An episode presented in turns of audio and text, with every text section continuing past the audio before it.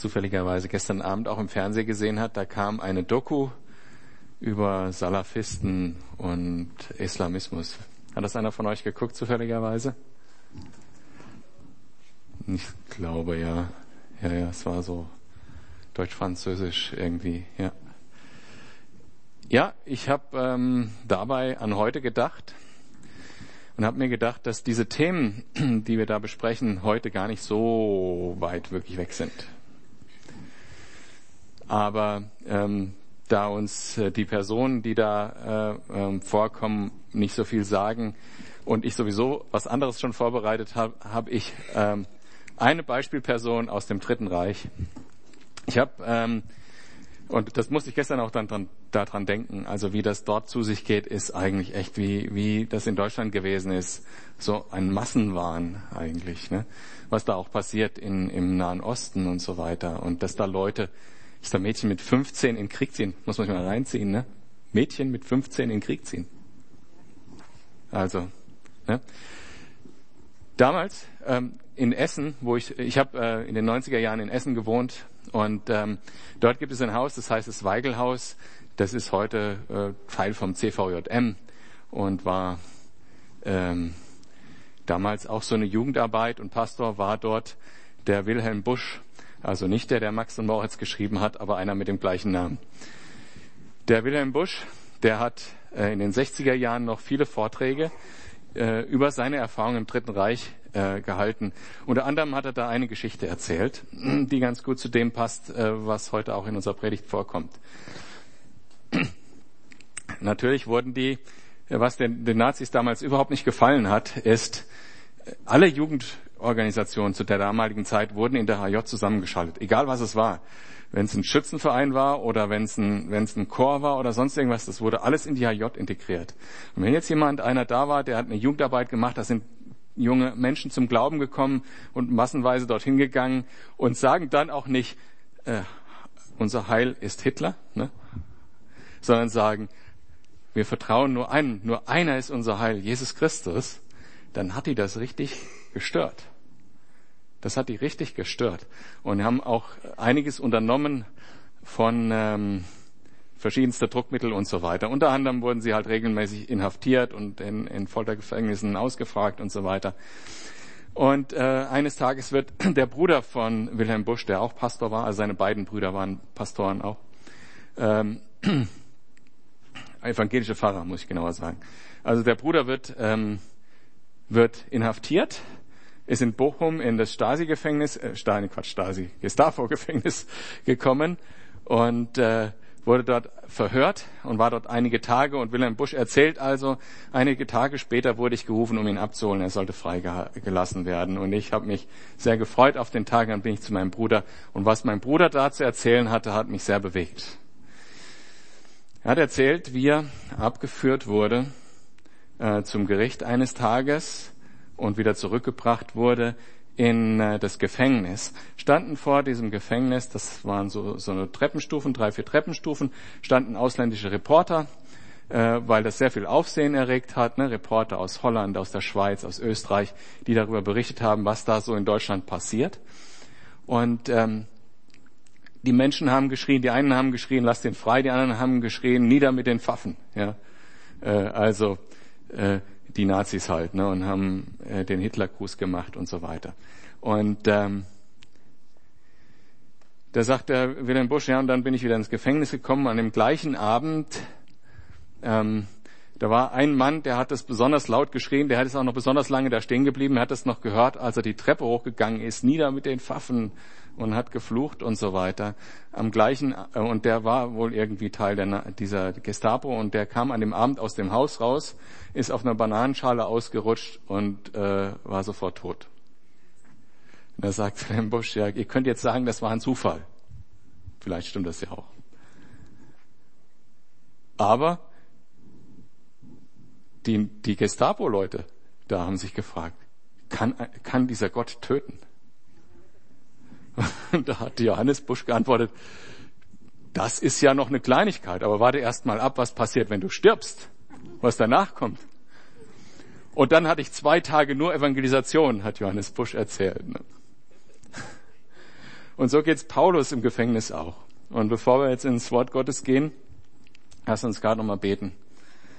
Ähm, weil ich brauche das. Äh, das ist Gottes Wort, das ist Wahrheit. Und ähm, ich möchte das nicht falsch darstellen, gebe ich mir alle Mühe. Ähm, und deshalb brauche ich dich, Vater, dass du mir deinen Geist sendest. Ja, und wir brauchen alle deinen Geist, um das auch richtig zu hören. Wir wollen dich kennenlernen durch dein Wort. Wir wollen deinen Willen für unser Leben kennenlernen durch dein Wort. Und wir wollen ein heiliges Leben führen in deinem Namen. Jesus. Amen. Ähm, eben Paulus äh, schreibt jetzt an die äh, Philippa aus dem Gefängnis. Ihr erinnert euch vom letzten Mal und ist in einer ganz ähnlichen Situation. Er ist äh, inhaftiert für das Evangelium und hört zu, was er dazu zu schreiben hat. Heute haben wir vier neue Aspekte und wenn ich Zeit habe, einen fünften. Mal sehen. Äh, vier neue Aspekte für das Jesus-Mindset, äh, nämlich Dinge, woran wir erkennen, dass wir das haben. Ähm, ähm, das ist unser Titel, ja, das Jesus-Mindset. Mal sehen, ob ich das bis zum Ende durchhalte. genau, mal sehen, ob ihr das durchhaltet. Also ähm, das erste, und dann habe ich mir auch noch Mühe gegeben, dass das alles Alliterationen sind. Der, das erste Kennzeichen heißt, Widerstand wirkt Wachstum. Alles mit W. Widerstand wirkt Wachstum. Ähm, Paulus schreibt hier, und wir lesen jetzt äh, im äh, Philippa Kapitel 1 ab Vers 12. Ich bin froh, euch mitteilen zu können, Geschwister, dass das, was mir geschehen ist, die Ausbreitung des Evangeliums sogar noch gefördert hat. Bei der ganzen kaiserlichen Garde und, Garde und weit darüber hinaus hat es sich inzwischen herumgesprochen, dass sich meine Gefangenschaft als eine, eine Gefangenschaft wegen Christus ist. Und bei den meisten Geschwistern ist gerade, weil ich inhaftiert bin, das Vertrauen auf den Herrn so gewachsen, dass sie jetzt noch viel mutiger sind, das Evangelium ohne Furcht weiterzusagen. Also ganz ähnlich wie bei dem Johannes äh, Busch. Ne? Paulus ist inhaftiert und das sah natürlich ein bisschen anders aus. Ich habe es ja erzählt beim letzten Mal. Der hat, ist im Hausarrest. Aber äh, im Jahr 27 nach Christus ähm, haben die, die ähm, hat der, der Caesar Augustus damals äh, angefangen, einen Brauch zu übernehmen, den eigentlich alle Generäle im Römischen Reich gepflegt haben, nämlich eine eigene Leibgarde zu haben. Und äh, im Jahr 27 hat Augustus das angefangen, hat die Besten von diesen Leibgarden rausgesucht und hat sie nach Rom geholt oder hat die Besten in Rom gesucht. Da waren Anforderungen, wie bei uns eine Elitetruppe auch hätte. Also körperliche Größe, Kraft, äh, Intelligenz, äh, eine noble Herkunft, hm, was euch noch so alles einfallen kann dazu. Also das waren ganz äh, selektierte Leute und ganz wichtig natürlich äh, Ergebenheit dem System oder dem, dem Cäsar gegenüber. Und ähm, Paulus war in jeden Tag an einen dieser Soldaten gefesselt. In äh, Schichten von vier Stunden kamen die nacheinander hin und wurden angebunden und er war halt so restrigiert, dass er da eben nur mit denen zusammen so äh, unterwegs sein konnte. Einfach um zu verhindern, dass er wegläuft und um zu verhindern, dass er irgendwie draußen auf der Straße predigt und einen Aufstand äh, anzettelt. Ne, deshalb kam er ja ursprünglich von Jerusalem nach Rom. Und ähm, könnt ihr euch mal überlegen, was Paulus da wohl gemacht hat. Ne? Ja, den Soldaten hinter sich hergezogen. Hör mir mal zu, ich will dir mal was erzählen. Ja. Hast du schon mal darüber nachgedacht, was nach deinem Tod passiert? Und äh, dann kam vielleicht sein Freund Timotheus und hat gesagt, du, da kommt äh, die Wachablösung. Warte mal kurz, wir müssen noch beten. Ne? So. Also bist du bereit, Übergabegebet? Ja, nächster bitte. Dann kam der nächste und so ging es dann von vorne los. Und dann kam der nächste, der war vielleicht schon gläubig geworden, hat gesagt, ähm, lieber Bruder Appius, wie geht's dir? Wie ist es in der Gemeinde? Was machen die Leute? Da ist richtig was passiert. Und Paulus hat diese Gefangenschaft genutzt für das Evangelium. Und äh, insofern sind wir als Christen auch aufgerufen, Opportunisten zu sein, die Gelegenheit zu suchen, das Evangelium äh, weiter zu sagen. Und äh, nicht uns da halt eben in, in, auf unsere eigenen Umstände zu gucken, wie das Paulus auch hätte tun können, hätte sagen können, ach nö, ne, jetzt bin ich hier die ganze Zeit gefesselt und kann draußen nicht predigen, ich kann jetzt leider nicht mehr predigen, geht nicht und so, ne, sondern die Gelegenheit nutzen. Ich habe das auch schon erlebt. Ähm, ich, als wir in Essen wohnten, äh, war ich schon verheiratet und ähm, wir hatten trotzdem eine Fernbeziehung. Äh, meine Frau wohnte in Göttingen und ich in Essen. Das sind ein paar Stunden Fahrt, also so vier. Und ähm, eine gute Gelegenheit zum Beispiel ist die Mitfahrzentrale, weil die Leute sitzen auch mit dir in einem Auto vier Stunden. Da können die nichts dran ändern. Oder Zug fahren äh, entsprechend. Ne? Es, gibt, es gibt wirklich gute Gelegenheiten, äh, das Evangelium weiterzugeben. Die Leute, äh, wenn sie eh nichts anderes zu tun haben. Ne? Also ich meine, dieser römische Soldat, äh, viele haben wahrscheinlich gesagt, oh nee, ich muss zu Paulus. Ne? Jetzt gibt's eine Predigt wieder. Ne? Aber die hatten ja nichts Besseres zu tun. Was sollen die denn machen? Ja. Vielleicht haben sie auch ab und zu mal Schach gespielt oder so, ich weiß nicht. Ähm, der Punkt ist, diese Gelegenheiten zu nutzen und das Evangelium weiterzusagen. Und in dem war Paulus auch Beispiel für die anderen Christen in Rom. Oder vielleicht sogar im ganzen Reich. Ja, das steht da gar nicht so genau. Und die Christen, das, das nenne, könnte man Erweckung nennen, weil die Auswirkung, die Erweckung selber passiert im Herzen, aber die Auswirkung von Erweckung ist, dass die Leute auf die Straße gehen und ihre Freunde mit in die Gemeinde bringen. Und das wünsche ich mir hier auch, dass ihr Leute mitbringt. Am 17.05. predige ich am Sonntag hier. Das wird evangelistisch. Äh, könnt ihr eure Freunde mitbringen, wenn ihr wollt. Und ähm, was? Was lachst du? Ja, nee, es war explizit angefragt von der Gemeindeleitung, eine evangelistische Predigt zu Deshalb sage ich das. Und es geht auch um Paulus. Super interessant, also die Bekehrung von Paulus. Ähm, okay, jetzt muss ich ein bisschen Gas geben, weil wir haben schon ein bisschen Zeit verbraucht. Ähm, kürze ich mal hier ab. Paulus hat auch mit Nero gesprochen. Ihr wisst, was aus Nero später geworden ist. Man sagt, er hätte Rom angesteckt. Das ist historisch stark umstritten. Aber zumindest hat er danach die Christen dafür verantwortlich gemacht und hat die Christen verbrannt dafür. Ich glaube, dass äh, Paulus auch mit Nero gesprochen hat, dass Nero Christus abgelehnt hat und dass er dadurch äh, in diese, in diese, ich sag mal, dämonische Laufbahn gekommen ist. Heute eben sehen wir das Evangelium angefochten, diese Bedrängnis, in der wir oder dieses, diesen Widerstand, den wir haben können, in ganz anderer Art und Weise. Ich meine, zum einen gibt es den sogenannten neuen Atheismus. Ich weiß nicht, wer das von euch schon gehört hat. An dem ist überhaupt nichts neu, weder an den Argumenten äh, noch an sonst irgendwas. An denen ist nur neu, dass sie radikaler sind und dass sie fast wie eine Glaubensgemeinschaft auftreten.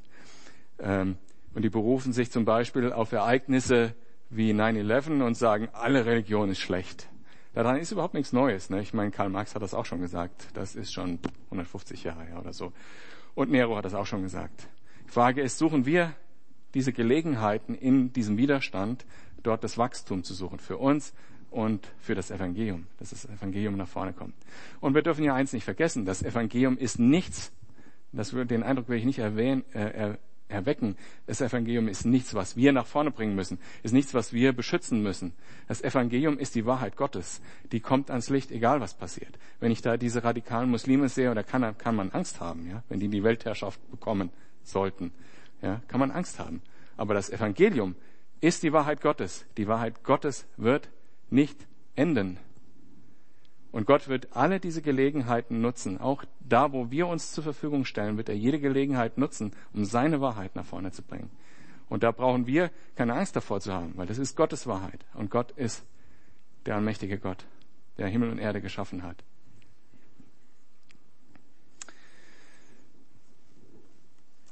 Und da gibt's den schönen äh, Vers im Psalm 46, äh, den will ich dann doch noch erwähnen. Ne? Sei still und, und wisse, ich bin Gott und ich kämpfe. Das ist mein Kampf. Die, zwe die zweite Alliteration ist äh, Begeisterung bei Bedrängnis. Lese ich weiter ab Vers 15. Bei manchen sind zwar Neid und Streitsucht mit im Spiel, wenn sie die Botschaft von Christus verkünden, doch es gibt auch solche, die es in der richtigen Haltung tun. Sie handeln aus Liebe zu mir, denn sie wissen, dass ich mit dem Auftrag hier bin, das für das Evangelium einzutreten. Die anderen hingegen verkünden Christus aus selbstsüchtigen Motiven. Sie meinen es nicht ehrlich, sondern hoffen mir in meiner Gefangenschaft noch zusätzliche Schwierigkeiten zu bereiten. Ja, könnte man jetzt sagen, ganz schön traurig. Ne? Und achtet mal drauf, wie Paulus darauf reagiert. Aber was macht das schon? Ob es nun mit Hintergedanken geschieht oder in aller Aufrichtigkeit, entscheidend ist, dass im einen wie im anderen Fall die Botschaft von Christus verkündet wird. Nichts kann mir meine Freude daran nehmen. Also Paulus ist nicht nur im Gefängnis und muss sich auch noch den, ich sag mal, die, diese negativen, vielleicht sogar ihn beschämen wollenden Menschen sozusagen anhören, die sagen, du bist im Gefängnis, weil Gott dich lahmgelegt hat. Du bist nicht mehr im Dienst oder du machst nicht mehr das, was du eigentlich tun solltest für Jesus, weil Gott dich oft geparkt hat. Vielleicht wegen deiner Fehler.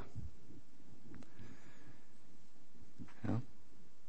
Und Paulus sagt, ach, da lasse ich mich gar nicht so drauf ein, auf die Argumente. Mir ist nur wichtig, dass das Evangelium gepredigt wird. Wenn die das machen, um mich zu ärgern, wenn es das richtige Evangelium ist, hier geht es nicht um Irrlehrer. Die wussten genau, was ist. Der Paulus hat fünf, Minu fünf Minuten, fünf Jahre vorher den, den Römerbrief geschrieben. Und ich meine, wenn du irgendwo das Evangelium lesen kannst, am Stück, theologisch schön abgerundet, dann im Römerbrief. Die wussten das. Ja, und die haben auch das richtige Evangelium gepredigt. Und da sagt Paulus, das ist meine, da, daran habe ich Freude. Das ist meine Freude. Wenn Jesus die Botschaft von Jesu Rettung weitergegeben wird. Das ist meine Freude, egal aus welchen Motiven. Auch wenn es darum geht, mich zu ärgern oder äh, mir irgendwas anzulasten. Das ist meine Freude, wenn das Evangelium weitergegeben wird.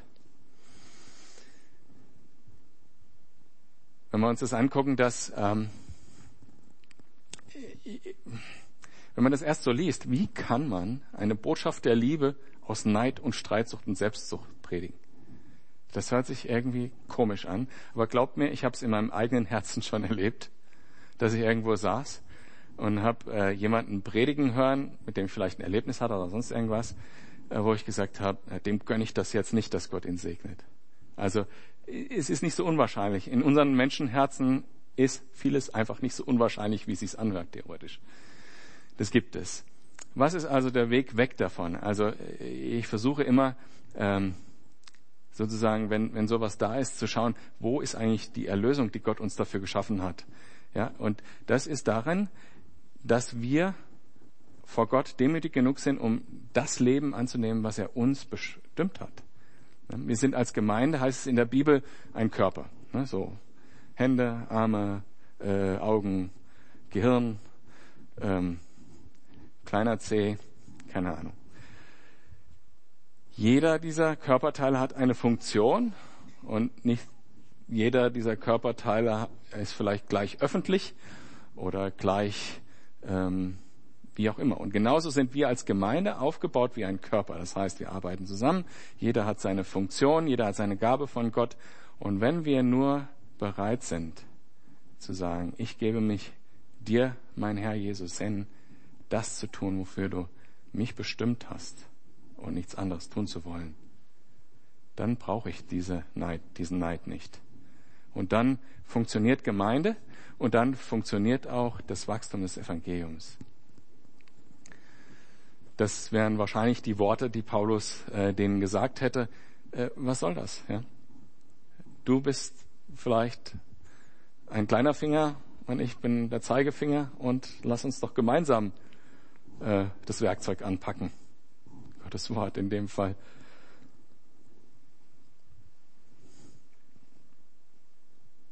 Paulus ist echt begeistert, trotz der, dieser Bedrängnis, in diese diese Menschen bringen wollen, weil Gottes Wort gepredigt wird, weil das Evangelium weitergegeben wird.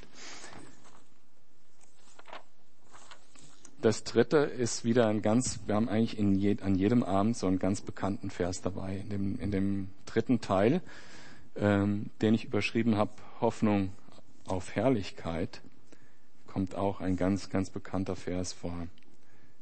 Ähm, warum hat er diese Freude? Er begründet das jetzt als nächstes, denn ich weiß, dass am Ende von allem, was ich jetzt durchmache, meine Rettung stehen wird, weil ihr für mich betet und weil Jesus Christus durch seinen Geist mir beisteht.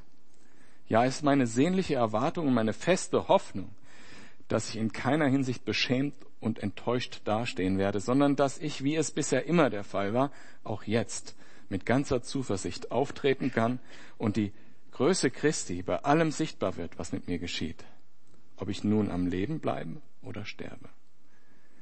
Denn der Inhalt meines Lebens ist Christus und deshalb ist Sterben für mich ein Gewinn. Paulus macht hier ein ziemlich steiles Statement, ne? so.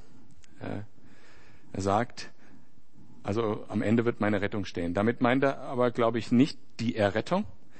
Da kann man theologisch auf Glatteis kommen, wenn man das jetzt hier reinliest, sondern hier ist gemeint, äh, entweder seine Freilassung aus dem Gefängnis in dem Fall, also dass er am Leben bleiben wird, freigelassen wird, oder, und die Wahrscheinlichkeit war durchaus gegeben, er erscheint vor Caesar Nero und wird, ne, Caesar Nero, mh, hm, vielleicht direkt hingerichtet. Und er sagt, ich bin voller Zuversicht und voller Hoffnung, weil am Ende wird Gottes Größe an mir sichtbar, ob ich lebe oder sterbe. Denn Leben ist für mich Christus und Sterben ist für mich ein Gewinn. Sehr bekannter Vers und hat hier eine einen sehr realen Hintergrund. Ne?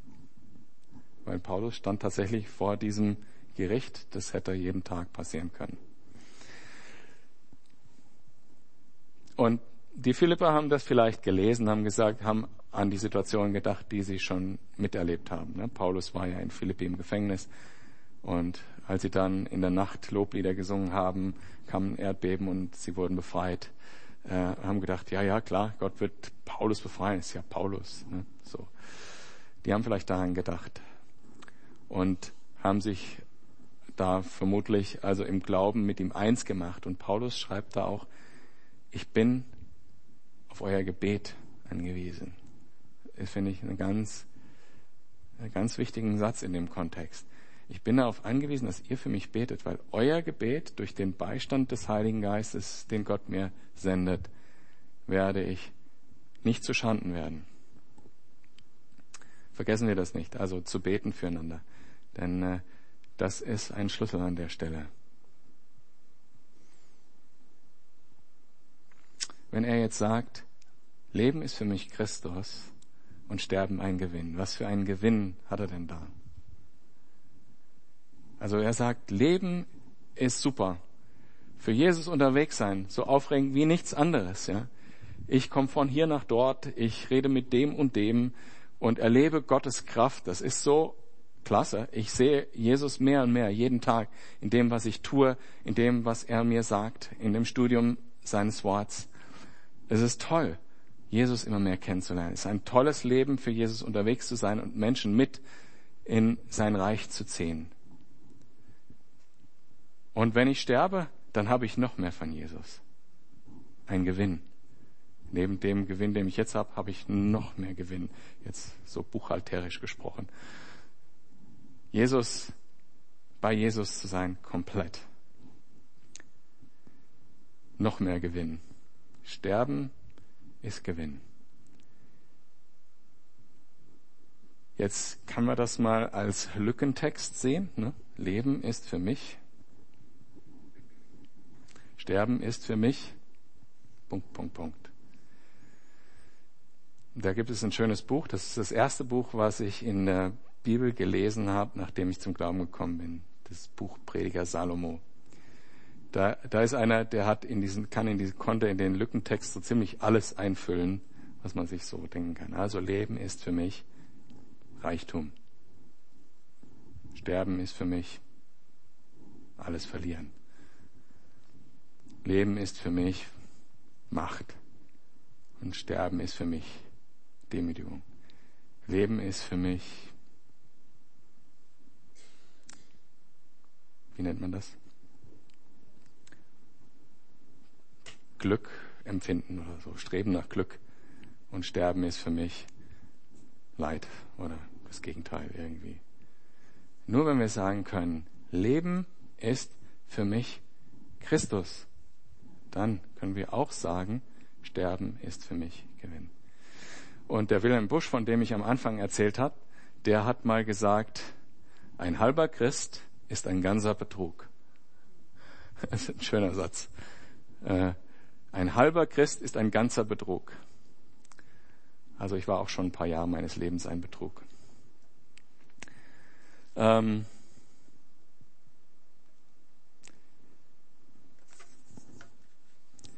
der vierte Aspekt, den wir heute machen, und ich muss schon wieder mit meinem Tablet kämpfen hier. Gib mir ein bisschen Zeit. So.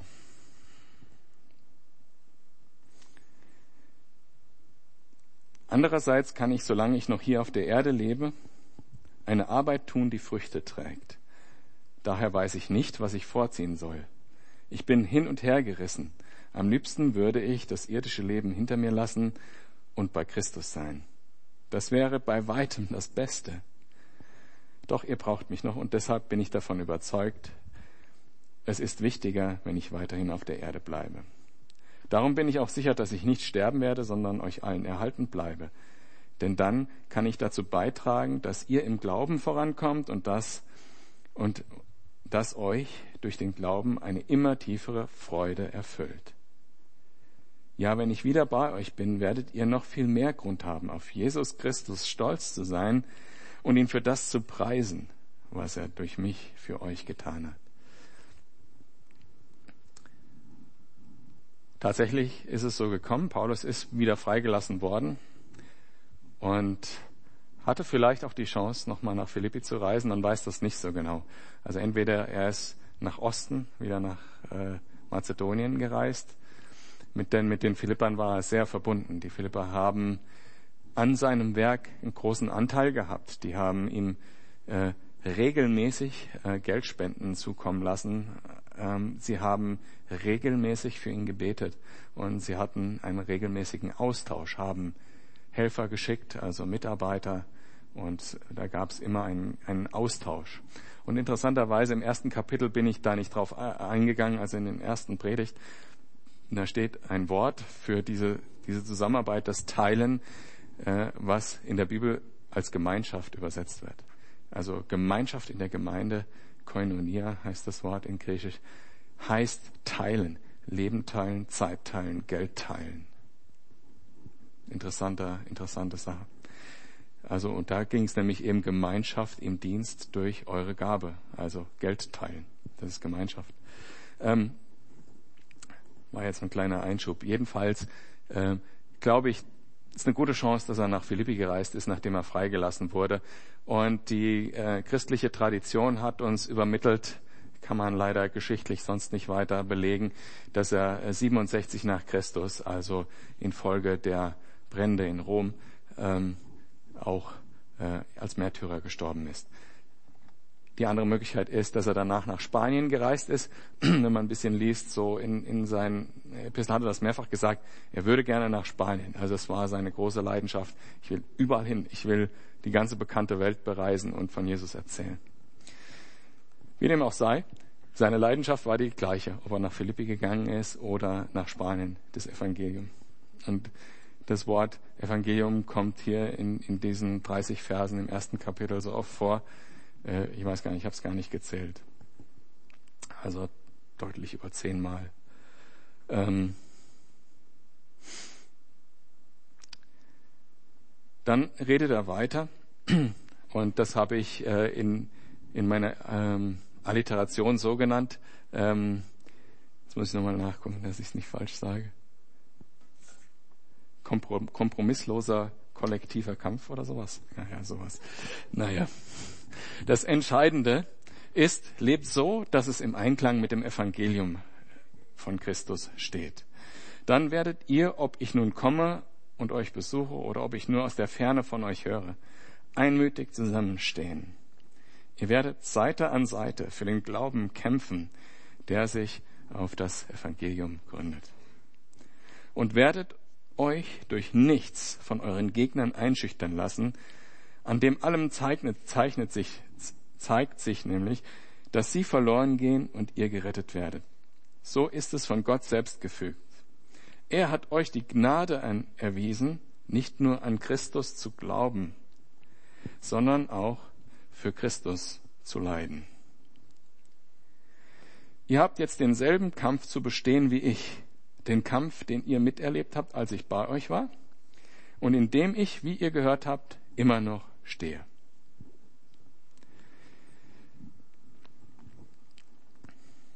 Und obwohl unser christliches Leben ja in dem Sieg steht, weil Jesus den Tod überwunden hat, die Sünde überwunden hat und weil Gott selber sein Evangelium auf der Welt verbreiten wird und Gott selber richten wird am letzten Tag. Obwohl das alles nicht unser Kampf ist, stehen wir da mittendrin. Ich bin vor einem Jahr nach Kalifornien gereist, beruflich. Und äh, habe dort auch versucht, wieder mal so mit paar Leuten anzuknüpfen, die ich äh, aus der Zeit kannte. Habe äh, mit Leuten gesprochen und ich habe gemerkt, es fällt mir dort viel leichter zu beten. Es fällt mir dort viel leichter auch ähm, über das Evangelium zu reden. Es fällt mir dort auch viel leichter, echte Gemeinschaft mit Leuten zu haben. Also jemand, mit dem ich nicht so viel Interaktion in meinem ganzen Leben gehabt habe. Zum Beispiel, mit dem bin ich abends an den Strand gefahren. Wir saßen in seinem Truck und wir haben wirklich total, also mit allem, mit Tränen und äh, Jubelgeschrei äh, Jesus angebetet. Weil wir so glücklich waren, dass wir zu ihm gehören können, trotz aller unserer Fehler. Und ähm, das passiert mir hier nicht so oft, muss ich zugeben. Ich empfinde Deutschland als Kampf, ganz ehrlich. Ich komme auf dem Flughafen hier an und spüre das schon dass das schwer ist. Mag sein, dass es mein Problem ist, aber ich glaube nicht. Ich glaube, dass es zu wenig Gebet gibt. Deshalb habe ich es vorhin schon mal betont. Ich glaube, dass wir dazu berufen sind, das Evangelium weiterzusagen. Und das ist ein großer Schwerpunkt bei Paulus und hier in den Versen, wo wir sind. Aber er hat auch gesagt, ich glaube, dass ich nur deshalb nicht zu Schanden komme, weil ihr für mich betet und weil der Geist mir beisteht. Nur deshalb komme ich nicht zu Schanden. Also bitte ich euch, geht da dran. Ein halber Christ ist ein, ist ein ganzer Betrug und ähm, ein Christ, der nicht betet, ist meiner Meinung nach ein halber Christ. Schlag mich nicht dafür. Ich habe auch Tage, wo ich morgens aufstehe, zur Arbeit renne und irgendwas mache und und so. Es ist keine Verurteilung von meiner Seite, wirklich nicht. Ich kenne das alles. Ich mache die Arbeit hier, wo ich äh, für euch über Gottes Wort spre äh, spreche, damit ich selber da hineingetrieben werde, sage ich euch ganz ehrlich. Das ist für mich der Tritt in den Hintern.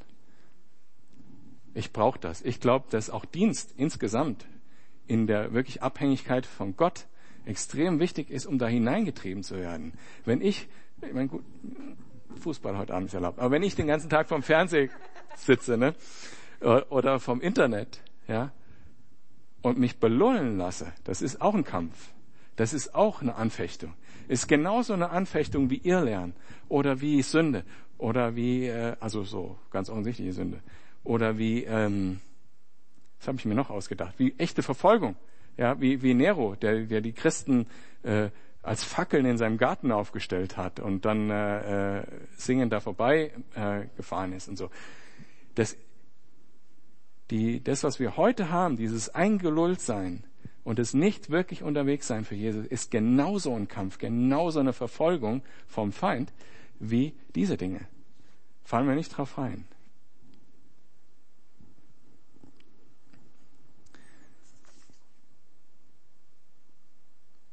So. Ich habe mir einen fünften Punkt aufgeschrieben, das war der Bonuspunkt und weil wir nicht ganz viel zu spät sind, mache ich es noch. In den, in den letzten beiden Predigten, in den Text, kommt eine Sache dreimal vor, die ich unterschlagen habe. Und es ist keine unwichtige Sache, weil sie uns sagt, warum wir das tun sollen. Warum das alles? Warum will Gott eine Gemeinde haben und warum ist das alles so? Gute Frage, ne? Manchmal ist man so im Getriebe drin, dass man sich gar nicht mehr fragt, warum mache ich das eigentlich? Und im Vers 11 steht, zu Ehre Gottes. Und im Vers 20 steht, damit Christus hochgepriesen wird an meinem Leib. Und im Vers 26 steht, damit ihr noch mehr zu rühmen habt in Jesus Christus. Warum machen wir alles? Warum sind wir da? Warum sind wir Kinder Gottes? Warum hat er uns adoptiert und verändert uns in seine Heiligkeit hinein? Damit er gepriesen wird dafür, damit die Menschen sehen, dass wir einen guten Gott haben. Das ist der Grund, warum wir das tun, warum Gott das so tut. Sagt, sagen dieser, dieser Text dreimal. Und ich habe es, wie gesagt, bisher unterschlagen und kann es jetzt auch nur in Extrazeit sagen. Ähm, ja. Ich glaube, ohne dass ich das jetzt zusammenfasse nochmal, ist klar geworden, ähm, was ich bisher mit Jesus Mindset bezeichnet habe oder so. Das ist etwas, das ist nicht nur im Kopf, das ist nicht nur was, das kann ich mal anlegen und wieder abziehen, sondern das ist was, da ist der ganze Mensch gefragt. Mit, ne, wie Jesus antwortet auf den, auf den auf die Frage des ähm, Pharisäers, äh, was ist das höchste Gebot? Du sollst Gott lieben von ganzem Herzen, mit ganzem Verstand, mit ganzer Seele und mit ganzer Kraft. Da gibt's nichts Halbes dran. Und das können wir an Paulus sehen, der eben von seinen Umständen wegschaut und geradlinig Jesus folgt und das tut, wozu er berufen ist. Ich bete zum Abschluss der Predigt nochmal und danach singen wir noch ein Lied zusammen.